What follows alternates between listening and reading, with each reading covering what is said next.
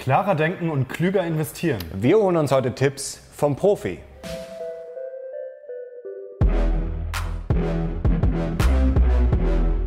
Servus Leute und herzlich willkommen in unserem neuen Video. Wir sind die Mission Money, dein Kanal für mehr Geld, Motivation und Erfolg. Und wir haben heute wieder einen spannenden Gast bei uns, nämlich Nikhil Mukherjee. Er ist gelernter Banker, studierter Philosoph und Ökonom und auch noch Geschäftsführer des Executive-Studiengangs Philosophie, Politik, Wirtschaft an der LMU in München und er engagiert sich auch sehr spannend ehrenamtlich für die Skeptiker.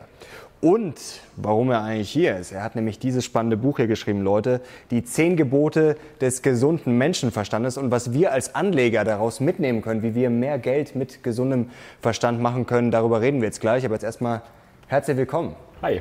Schön, dass ich da sein darf. Ja, ja wir freuen uns, dass du da bist, Nikhil. Ähm, Im Klappentext deines Buches steht, wer Erfolg haben will, muss klug entscheiden und wer klug entscheiden will, muss klar und vernünftig denken. Welche Aspekte sind denn dabei besonders wichtig? Genau, also damit ist im Prinzip schon das Motto beschrieben eigentlich. Ne?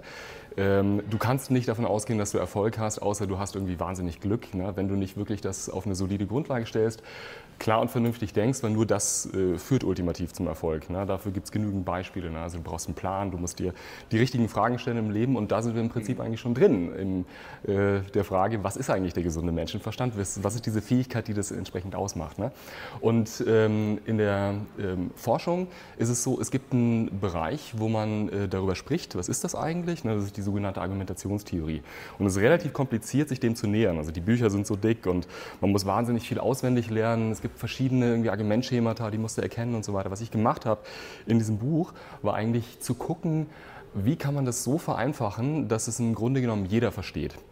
dann bin ich auch ähm, zu ähm, also Unternehmen gegangen und habe ein bisschen Politikberatung gemacht und versucht, das wirklich so weit runterzubrechen, dass die Leute nicht mehr an den einfachsten Hürden scheitern. Und dann haben die gesagt, aber das ist ja wirklich gesunder Menschenverstand. Ne? Also das, das brauche ich doch gar nicht lernen. Ne?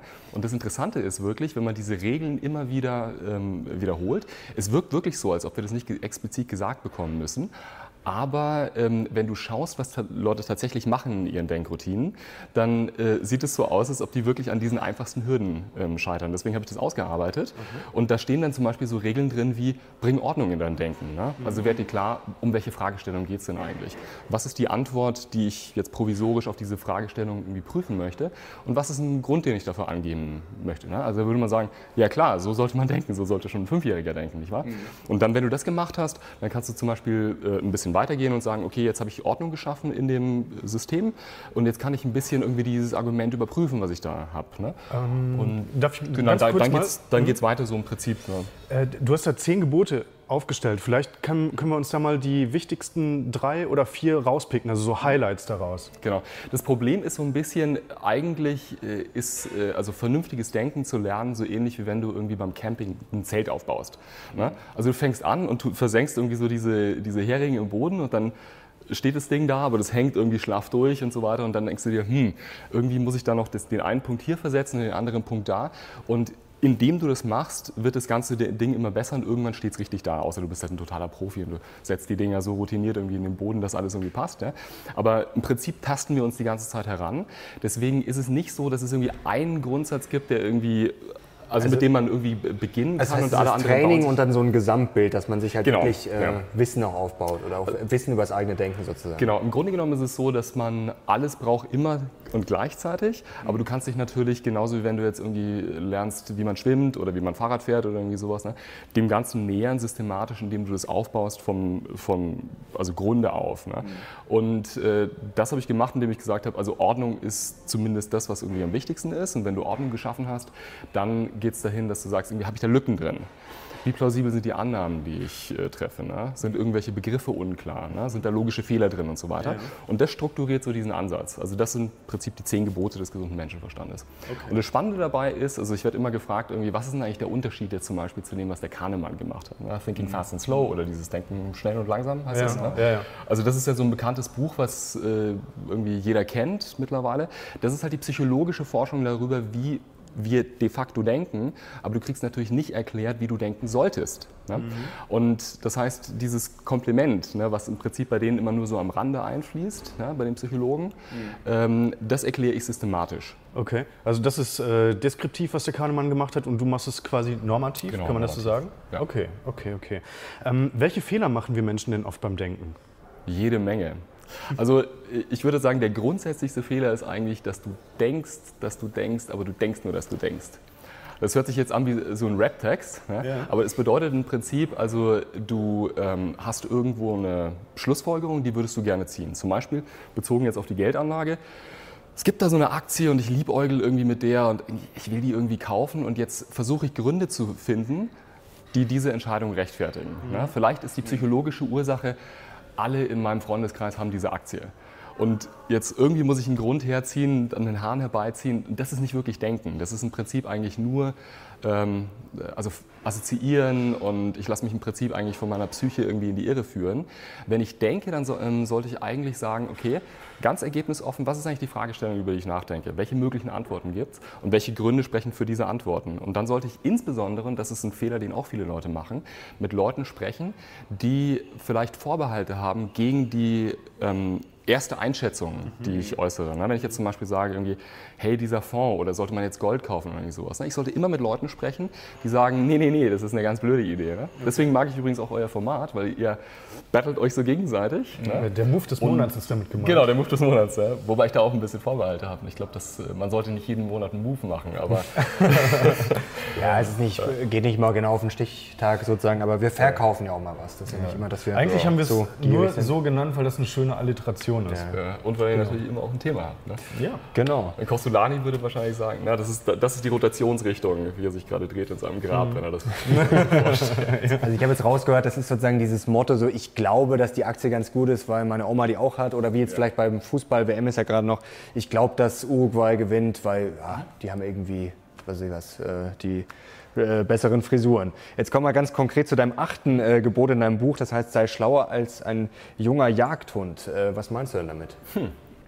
Also dieser, äh, das ist nicht von mir, das sagt man so. Es gibt den Begriff des roten Herings, das kennt ihr vielleicht. Ne? Also wenn Leute ähm, in der Diskussion sind und die kommen irgendwie so ein bisschen in eine argumentative, ähm, in einen argumentativen Engpass und denken sich, oh, scheiße, der andere hat ja recht. Was mache ich? Ich schmeiße einen roten Hering raus. Das ist ein irrelevanter Gesprächsanwurf und ich hoffe, dass irgendwie die Leute dem auf die Fährte gehen. Warum heißt es jetzt, äh, sei schlauer als ein junger Jagdhund? Weil die jungen Jagdhunde sagt man, werden so trainiert, dass die auf die Fährte geschickt werden und quer zur Fährte wird ein stinkender, gepökelter roter Hering gezogen. Mhm. Und die drehen dann ab von der, von der Fährte und gehen in Richtung dieses Gestankes. Ne? Und man gibt denen so lange eine auf die Mütze, bis sie halt irgendwie lernen, dass sie auf der Fährte bleiben. Deswegen, so sollst du es machen. Also was wäre so ein roter Hering, wenn ich jetzt zum Beispiel zu dir sage, ja, kauf Gold das und äh, aus dem und dem Grund. Mhm. Was wäre dann so ein roter Hering von dir jetzt zum Beispiel? Ähm, also du müsstest im Prinzip äh, mir eine Fragestellung dazu. Ja? Ich sage irgendwie, äh, kauf Gold wegen der Unsicherheit. Und dann sagst du irgendwie, äh, irgendwie, ja, aber die Unsicherheit ist doch gar nicht so groß und so weiter. Ne? Und dann sage ich, ja, aber die Rendite ist super oder irgendwie sowas. Ne? Also wir wechseln das Thema und äh, es geht gleich um einen völlig anderen Punkt. Okay. Und das Interessante ist wirklich, also es, äh, es ist jetzt nicht so, dass es nur ein Denkfehler ist, ähm, es ist in bestimmten Professionen, wenn du Verkäufer bist, wenn du Anlageberater bist, ne, Anlageverkäufer soll das eigentlich heißen, ne, ähm, wenn du Politiker bist, ne, dann versuchst du auf Fragen so auszuweichen und es darf nicht so offensichtlich sein. Du darfst nicht irgendwie 180-Grad-Wendung machen, mhm. sondern es muss irgendwie thematisch so ein bisschen zueinander passen. Mhm. Und dann ähm, merkt derjenige, mit dem du sprichst, nicht so dieses Manöver. Ne? Das ist das, was halt ähm, Banker auch gerne machen, wenn die Dinge verkaufen wollen. Ähm, da haben sie so eine Nutzenargumentation. Mhm. Das heißt, irgendwie, wenn der erste Punkt nicht zieht, dann schmeiß einfach den nächsten mhm. irgendwie rein. Das, dabei haben wir gar nicht irgendwie geklärt, was ja. sind eigentlich meine Investmentziele, ähm, was ist dem Kunden äh, wichtig, ja. welche Restriktionen gibt es da und so weiter. Ne? Und ja, das, das sind rote Heringe. Da, da können wir gleich auch noch mal ein bisschen detaillierter drauf zu sprechen. Ähm, lass uns jetzt darüber sprechen, wie Anleger, wie wir als Anleger äh, und unsere Zuschauer da draußen bessere Investitionsentscheidungen treffen können mit äh, quasi deinem System, was du aufgestellt hast. Ähm, wir raten ja unseren Zuschauern auch immer, macht euch eine Pro- und Kontraliste, wenn ihr vor der Entscheidung steht, ähm, zu investieren oder in eine Aktie zu investieren oder in einen Fonds, einen ETF, wie auch immer. Hast du äh, denn da Tipps, wie man das gut gegeneinander abwägen kann, wenn man jetzt wirklich die Pros und Cons schon mal gesammelt hat? Wie kann man das gut gewichten? Hm. Äh, keine allgemeinen Tipps.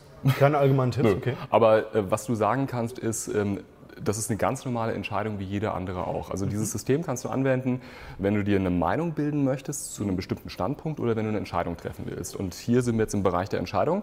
Was für eine Entscheidung willst du treffen? Eine gute Entscheidung ja, oder am besten noch die optimale Entscheidung. Die Frage ist jetzt, optimal, was bedeutet das? Bei so einer Pro-Kontra-Liste sollte man die überhaupt alleine machen, weil man da ja vielleicht auch schon wieder einen Filter drin hat und dann vielleicht eher das in die Richtung dreht, vielleicht unbe unbewusst, die man eigentlich haben will. Also Ja, sollte man das immer genau, schon mit mehreren ist- Leuten vielleicht Aber machen? das kann dir eigentlich nicht passieren, wenn du weißt, was es bedeutet, eine gute Entscheidung zu treffen. Das bedeutet nämlich, also Bankberater haben das äh, auch gelernt oder jeder, der im Prinzip irgendwas mit Finanzen gemacht hat und mit, mit Anlage an der Uni, der lernt, es gibt dieses Anlagedreieck. Da sind nicht alle Kriterien drin, aber es sind schon mal wichtige Kriterien. Das heißt also Rendite ist wichtig, Sicherheit, Liquidität ist wichtig. Und da sagst du, okay, wo würde ich mich da verorten? Das ist auch deswegen ein Dreieck natürlich, weil wenn du in die eine Ecke gehst, in Richtung beispielsweise Sicherheit, dann gehst du weg von Rendite und so weiter. Und äh, mit Liquidität ist es so ähnlich. Ne? Das heißt, da sagst du halt, es gibt drei Kriterien und jetzt muss ich irgendwie ähm, sagen, im Rahmen dieser drei Kriterien, da, das ist mir wichtiger als das andere. Und dann kannst du sagen, du kannst verschiedene Optionen priorisieren.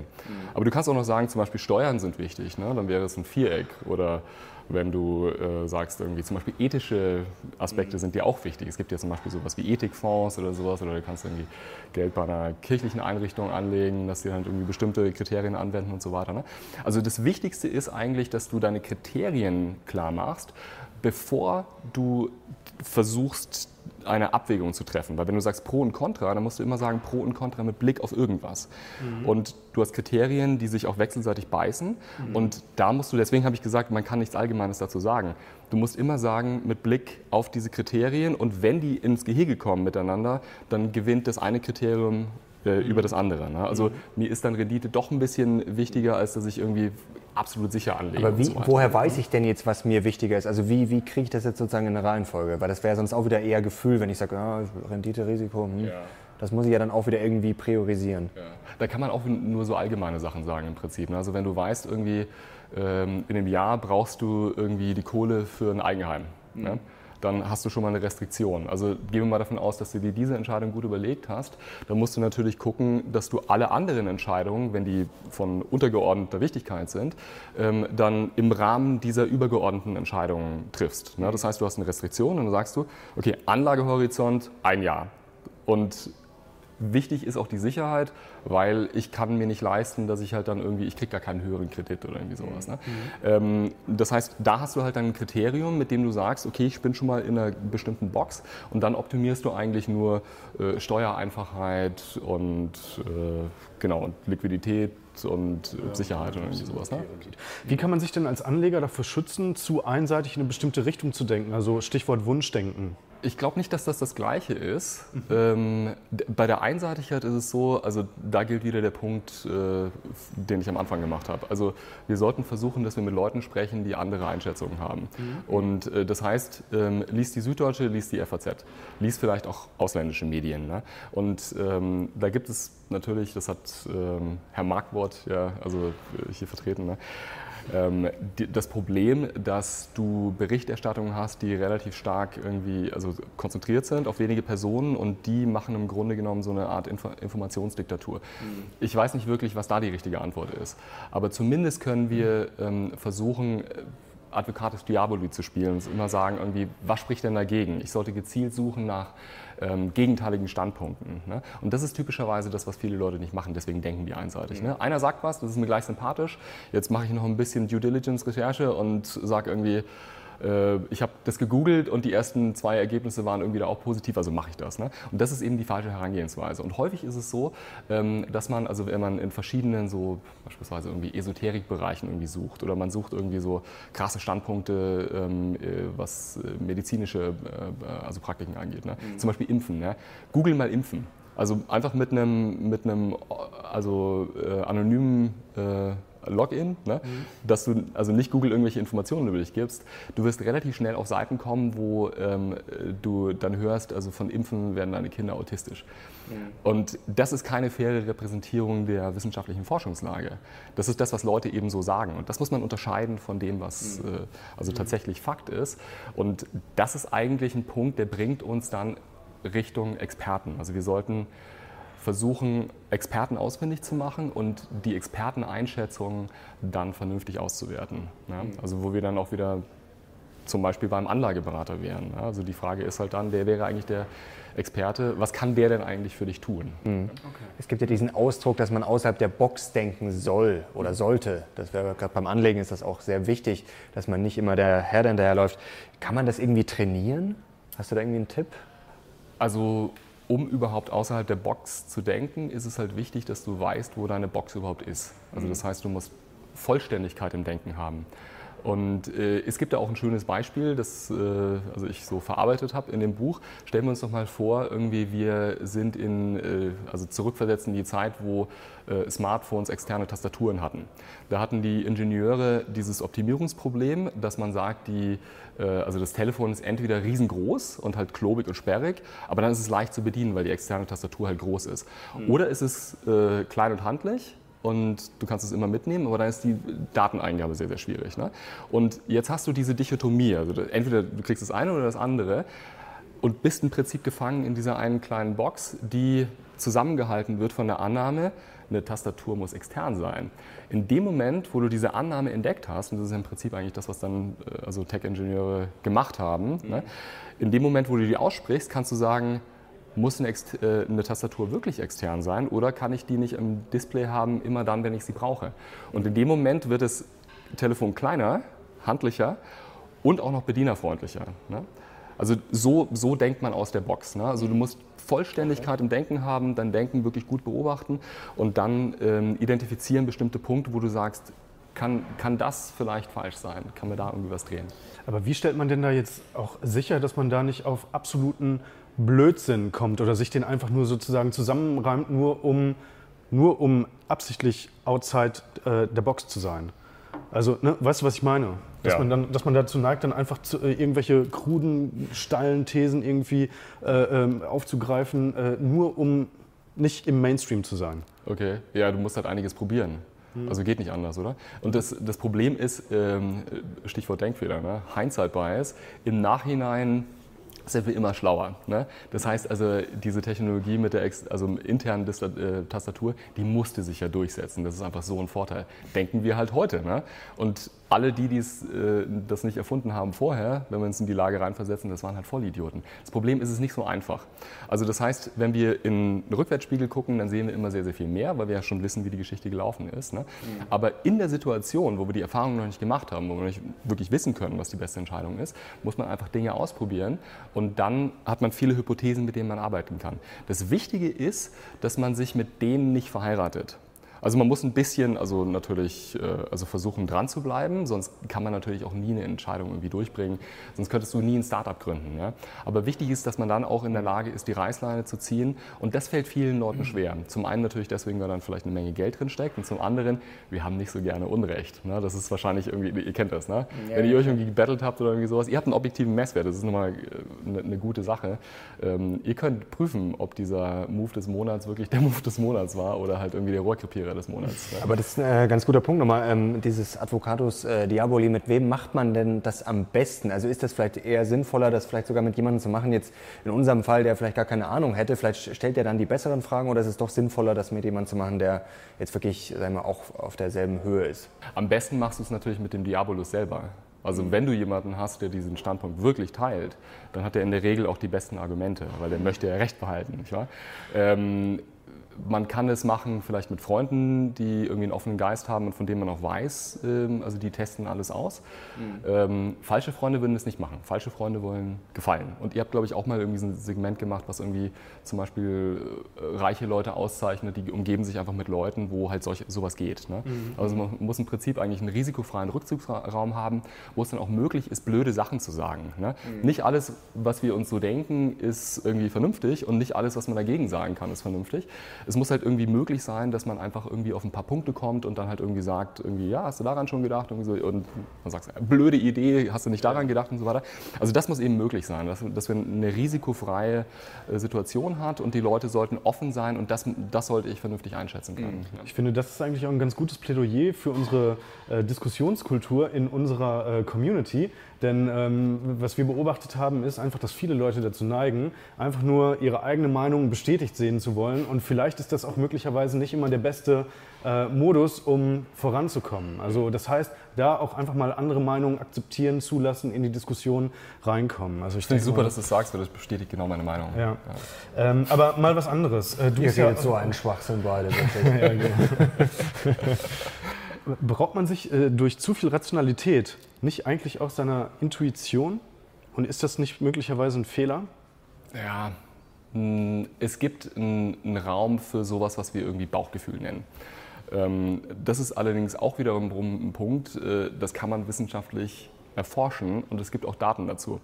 Mhm. Du kannst jetzt zum Beispiel sagen, irgendwie, ähm, du schaust mal in ein Krankenhaus zum Beispiel. Es gibt irgendwie sowas wie irgendwie so ein, ähm, also bestimmte Kinderkrankheiten. Und die Krankenschwestern, die schauen dem Kind ins Gesicht und sagen, da, da müssen wir aufpassen. Ja, irgendwie da in den nächsten Stunden passiert was oder wenn Leute irgendwie einen Schlaganfall bekommen und so weiter. Mhm. Und du kannst statistisch auswerten, die Daten, wann haben die recht, wann haben die nicht recht. Und die haben ja erstaunlich häufig recht. Und die können aber nicht erklären, warum die recht haben. Ne? Das Interessante ist, wenn du einen relativ kurzen äh, Kausalitätsweg hast, ne? also die sehen da irgendwas und danach passiert irgendwas, dann kann man sich wirklich sowas antrainieren. Jetzt gehen wir mal an die Börse. Ne? Es gibt Leute, die sagen, ich habe dieses Bauchgefühl mit dieser Aktie, ja, die wird irgendwie abziehen. Ne? Ähm, no way.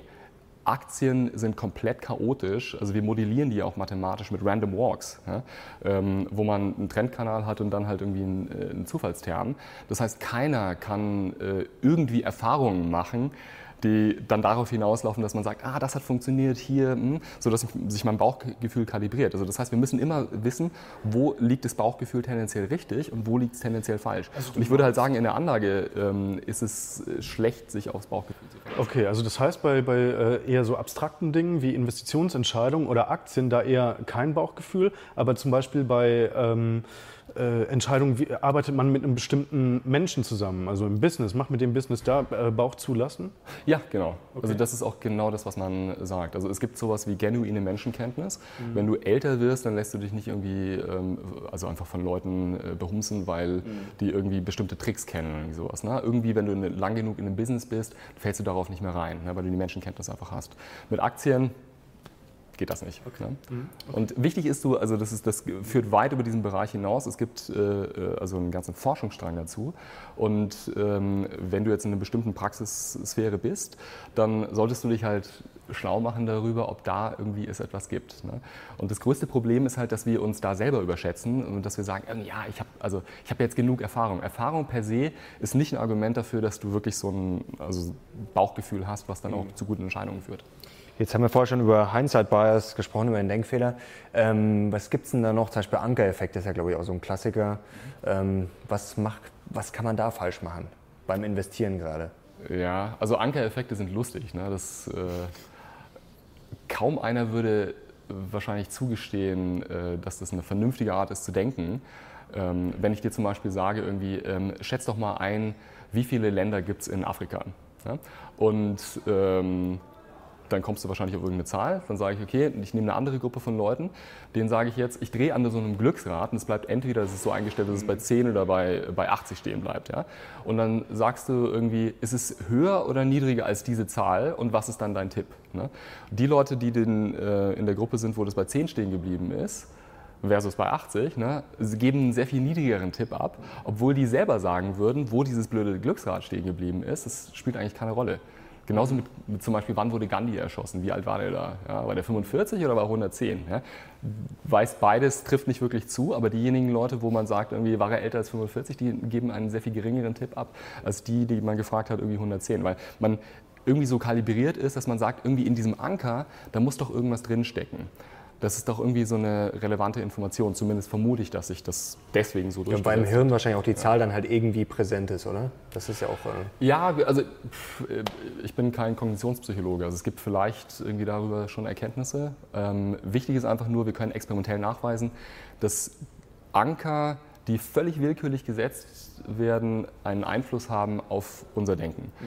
Und das sollte uns bewusst sein, weil wenn wir Leute fragen, irgendwie lässt du dich beeinflussen von einem Anker, der willkürlich gesetzt ist, würde jeder sagen, natürlich nicht. Aber mhm. de facto tun wir das. Und das ist wieder der Punkt mit der Selbstüberschätzung. Also wir überschätzen, wozu wir in der Lage sind, äh, kognitiv maßlos und es ist gut, sich wieder zu erden, indem man sich vor Augen führt, wie andere Leute, die systematisch getestet wurden, denken. Wir sind nicht viel schlauer als die. Also die meisten Studien werden gemacht mit Universitätsstudenten und die sind schon mal nicht auf der blöden Seite. Also das heißt, da können wir uns gut eingliedern, wenn wir überhaupt so schlau sind. Ne? Äh, Stichwort Schwarmintelligenz. Ähm, würdest du sagen, an der Börse herrscht eher Schwarmintelligenz oder eher Schwarmidiotie? Oder hängt das von der Börsenphase ab? Das hängt, das, genau, das würde ich sagen. Also es hängt so ein bisschen von der Börsenphase ab. Also wo ich noch nicht so richtig mir im Klaren bin, ist, ähm, wie man die Effizienzhypothese einordnen soll. Also Gerd Kommer zum Beispiel ist ja ein richtiger Fan davon. Mhm.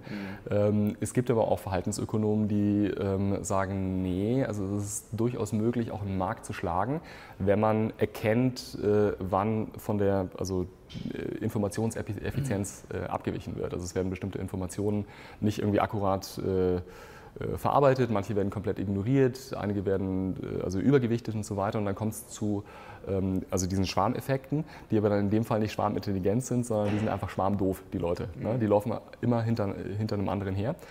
Ähm, Stichwort ähm, Bandwagon Fallacy nennt man das eigentlich. Ne? Also die, quasi der Trittbrettfahrer-Fehlschluss. Ne? Also die Leute fahren im Prinzip, oder nicht Trittbrettfahrer, sondern die fahren Bandwagon. Also die fahren quasi auf diesen Zug mit. Ne? Ja. Ne? Die springen auf ja. diesen Zug auf und nur deswegen, weil da sitzen schon Leute. Mhm. Und ich glaube, das passiert natürlich an der Börse auch. Das Problem ist nur, für uns als Privatanleger ist es jetzt nicht irgendwie möglich, das auszubeuten. Weil, äh, also ihr informiert euch sicherlich mehr über Geldanlage als ich jetzt im täglichen äh, Austausch. Ne? Also ihr lest viel mehr, ihr äh, verarbeitet Stories und so weiter. Ich habe mhm. diesen Vorzug nicht. Ich höre nur irgendwas und das wahrscheinlich viel zu spät. Und dann sage ich mir, okay, und was hat das jetzt für einen Einfluss auf irgendwie den Cashflow von dem Unternehmen in den nächsten irgendwie, weiß nicht, 50 Jahren? Ne? Keine Ahnung. Ich kann nur sehen, der Kurs ist raufgegangen, der Kurs ist runtergegangen. Ich, so, ich kann diese Informationen nicht verarbeiten. Vielleicht gibt es eine Möglichkeit, das systematisch auszubeuten. Die Datenlage im Moment ist nicht so, dass wir dafür gute Belege haben. Aber was man auf keinen Fall versuchen sollte, ist, dass man sagt, irgendwie, ich kann unterscheiden als Privatanleger, wo der Markt gerade ist und ob er sich gerade irgendwie doof verhält oder ob er gerade irgendwie effizient ist. Nochmal zu dieser Idiotie. Würdest du jetzt sagen, nach deinem ganzen Research und deiner Expertise, ähm, man sagt ja mal Rationalität, der Mensch sei rational oder dann zumindest auch in der Ökonomie geht man davon ja aus. Aber würdest du dem zustimmen oder würdest du sagen, nee, absoluter Schwachsinn? Auch in der Ökonomie geht man nicht davon aus. Also ähm, im Prinzip sogar die, die neoklassische Ökonomik würde sagen, äh, wir nehmen an, im Durchschnitt sind die Leute rational. Und was du halt, äh, also sagen kannst, ist zum Beispiel, wenn, weiß ich, Äpfel gleicher Qualität, der eine kostet 50 Cent, der andere 60 Cent oder sowas, dann wirst du zu dem greifen, der 50 Cent äh, kostet. Ne? Und deswegen, weil du magst Geld und du magst Äpfel und irgendwie dann kriegst du mehr Äpfel und Geld, wenn du diese, diesen Move machst. Ne? Mhm. Und es gibt Leute natürlich, die machen irgendwie hier und da einen kleinen Denkfehler, aber diese, diese Denkfehler sind unsystematisch. Also die verteilen sich in beide Richtungen, sodass sie im Aggregat immer noch quasi auf der richtigen Spur sind. Also das ist das, was eigentlich so die, die klassische Mainstream-Position ist. Und ähm, die ähm, Verhaltensökonomen, die setzen dagegen, nee, diese Abweichungen von dem normalen oder genormten oder von dieser normativen Position, so solltest du handeln, mhm. die sind vorhersehbar. Es gibt auch ein Buch, das, ist, das könnt ihr vielleicht sogar empfehlen, das heißt uh, Predictably Irrational von mhm. Dan Ariely. Das habt ihr vielleicht schon mal gehört. Ja. Und der geht im Prinzip also durch verschiedene experimentale Setups durch und ähm, zeigt dann, dass man vorhersehbar irrational ist in bestimmten Situationen. Ja. Mhm. Genau. Machen wir jetzt mal einen ganz kleinen thematischen Sprung und zwar gehen wir mal in die äh, Finanzbranche über. Die arbeitet ja oftmals mit äh, Marketing-Sprech, mhm. mit Marketing-Begriffen. Ähm, Neudeutsch kann man vielleicht auch äh, einfach Bullshitterei dazu sagen. Wie erkennt man denn sowas eigentlich? Am Geruch würde ich sagen. okay. Einfach immer die Broschüren dann mal so ja. abschnüffeln. Nein, Spaß. Also, Wie erkennt man das? Also bei Anlageberatern ist es eigentlich relativ einfach. Verwendet die zehn Gebote des gesunden Menschenverstandes und prüft die Argumentation. Mhm. Und wenn man zum Beispiel merkt, äh, also wo wir schon bei den jungen Jagdhunden waren, die Leute lenken ständig ab vom Punkt. Ne? Das ist ein klares Indiz dafür, okay, der hat eine Agenda, der will mir was verkaufen.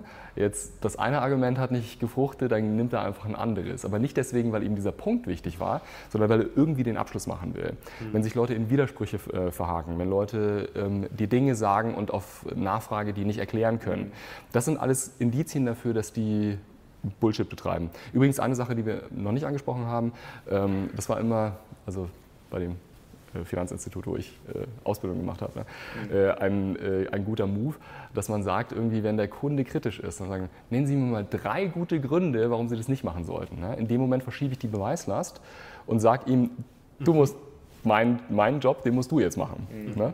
Und das ist natürlich eigentlich das Hinterlistigste überhaupt, ne? weil der sagt ja eigentlich nur, ich also ich habe jetzt keine Meinung, du musst mich halt überzeugen, ich bin ja offen dafür. Hat das in der Praxis funktioniert oder haben die Leute dann gesagt, also ich muss ihnen ja erstmal gar nichts äh, hier äh, verargumentieren? Ja, manche das sagen das, ja, aber ja? nicht jeder. Okay. Und äh, also was, was mir aufgefallen ist, es gibt eben Leute, bei denen funktionieren diese Tricks besonders gut und das sind die typischerweise, die jeden Tag in der Bankfiliale anrufen und beispielsweise sagen irgendwie, können Sie mir den Aktienkurs von der Deutschen Bank nennen oder irgendwie sowas. Ne? Und denkst du, das Ne?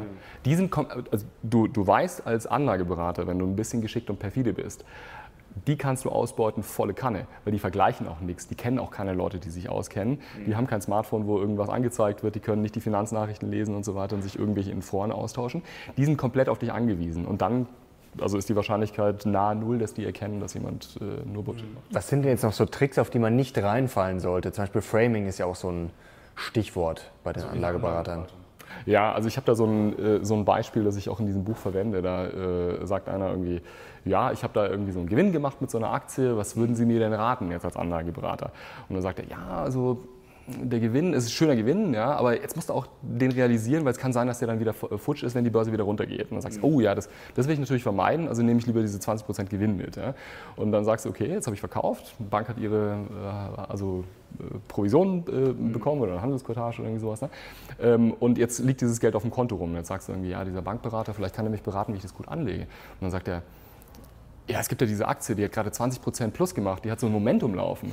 Vielleicht solltest du da einsteigen. Ne? Also die komplett gleiche Situation mit einem anderen Framing ist mhm. dann wiederum ein Kaufargument. Und das ist eine Sache, die man ausbeuten kann, weil Leute tendenziell einseitig denken. Also das heißt, wenn ich ein geschickter Berater, sagen wir Berater, sagen wir Verkäufer. Ja? Mhm. Wenn ich ein geschickter Verkäufer bin, dann muss ich im Prinzip eigentlich nur die Aufmerksamkeit meiner Kunden orientieren auf den einen Aspekt, wenn das vorhersehbar eher zu einer Verkaufsentscheidung führt und ich ein Interesse daran habe, und auf einen anderen Aspekt, wenn ich möchte, dass die Person ähm, etwas, äh, etwas kauft. Mhm. Genau, und so kann ich die Leute steuern. Und es gab da auch also bankintern äh, bestimmte Kennzahlen, die man nimmt, um zu messen, wie erfolgreich jemand macht. Äh, also solche Sachen. Und das ist die Depot-Umschlagsquote. Ja. Also die Idee war wirklich, ähm, ich sage jetzt mal nicht, welche Bank das gesagt hat, ja, aber dass jeder Berater zweieinhalb Mal das Depot umschlägt. Das heißt, wenn du 100.000 Euro ja. hast, 250.000 Euro Umsatz mhm. im Jahr. Ja? Also da denkst du dir, äh, da kannst du als Anleger im Prinzip gar nichts mehr verdienen, sogar wenn die Börse gut läuft. Also dieses Framing, das findet ja auch oftmals statt in der Medienberichterstattung, denn äh, wenn wir uns die, die Medien anschauen, dann ist ja da auf jeden Fall ein Trend zum Negativismus erkennbar. Also ähm, äh, wenn was Außergewöhnliches passiert, meistens sind es negative Dinge, irgendwelche Katastrophen äh, und Krisen und so weiter, dann wird verstärkt darüber berichtet, sodass wahrscheinlich die Tendenz äh, entsteht beim Publikum äh, in der Öffentlichkeit, dass wir ständig irgendwie permanent in so einem Krisenmodus sind. Mhm. Und ähm, wir haben also dieses, dieses Gefühl, wir, die, die Welt geht unter und gleichzeitig gehen in the long run aber die Aktienmärkte nach oben. Also sollte man als Anleger die Medienberichterstattung eigentlich komplett ausblenden, deiner Meinung nach? Also wenn du nicht äh, also ein institutioneller Anleger bist und du wirklich an der Informationsquelle ganz vorne bist und du auch wirklich verifizierbar weißt, wie das geht und äh, also du diese mhm. Vorteile ausnutzen kannst, dann würde ich sagen, du solltest das tendenziell ignorieren. Mhm. Weil sonst äh, bist du einfach Opfer deiner eigenen Psychologie, weil die Medien entweder den Hype nach oben machen oder die machen dir Angst. Ne? Ihr meldet irgendwie, ja, das Schiller KGV ist irgendwie wieder auf einer neuen Höhe. Mhm. Und äh, ja, dann denke ich, oh Scheiße, da muss ich ja verkaufen. Irgendwie, dann, dann gucke ich mir an, wo die ja. letzten Peaks waren, da war gleich eine Krise und sowas, das ist irgendwie zusammengebrochen. Und äh, also ja, ähm, weniger äh, Finanzmagazine gucken bis auf Mission Money. Also du, ja, das ist, das ist der beste Tipp bisher heute in diesem Video natürlich. Ähm, ist da vielleicht auch das Problem, dass gerade natürlich äh, die Medien gerne Muster suchen. Unsere, unser Gehirn sucht ja auch gerne Muster, aber oft steckt ja, und an der Börse ist es ja oft so, oft steckt ja nichts dahinter. Also wie gesagt, wenn ich sage, okay, vor zehn Jahren sah der DAX ähnlich aus als, als dieses Jahr, ähm, damals ist gecrashed, das heißt jetzt crasht er auch wieder, das ist ja meistens auch Bullshit, oder?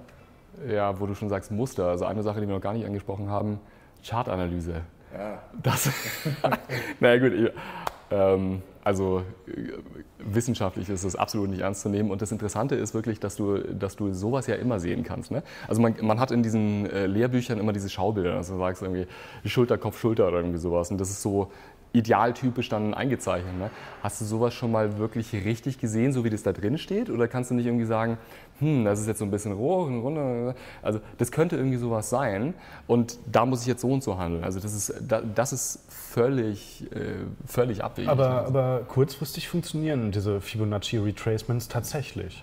Äh, die Frage ist, warum. Ne? Also du hast manchmal äh, natürlich die Möglichkeit, zum Beispiel an Momentum zu partizipieren, wo du, also das macht man auch im, im Faktor-Investment, ne? dass man sagt, also man nimmt Momentum mit und man übergewichtet tendenziell bestimmte Aktien, die ein bestimmtes Momentum haben. Mhm. Das ist aber was anderes, als zu sagen, du hast diese, diese ganzen abenteuerlichen Formationen, weil das Problem dabei ist, dass du nicht wirklich trennscharf äh, unterscheiden kannst, das ist die Formation und das ist sie nicht mehr, sondern du kannst es irgendwie immer reinkonstruieren.